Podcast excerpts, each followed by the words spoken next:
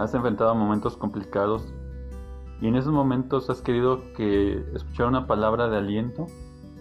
Has tenido que tomar decisiones difíciles y no has sabido qué hacer.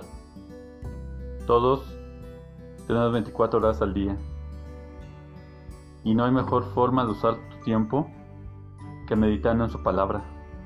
El día de hoy te doy la bienvenida al podcast de Víctor Vázquez, escritor cristiano, donde puedas encontrar esos devocionales que te animen en esos momentos complicados, esos devocionales que te ayuden a tomar las mejores decisiones, esos devocionales que sean un alimento para tu día a día. Bienvenido a este podcast. Que Dios bendiga tu vida.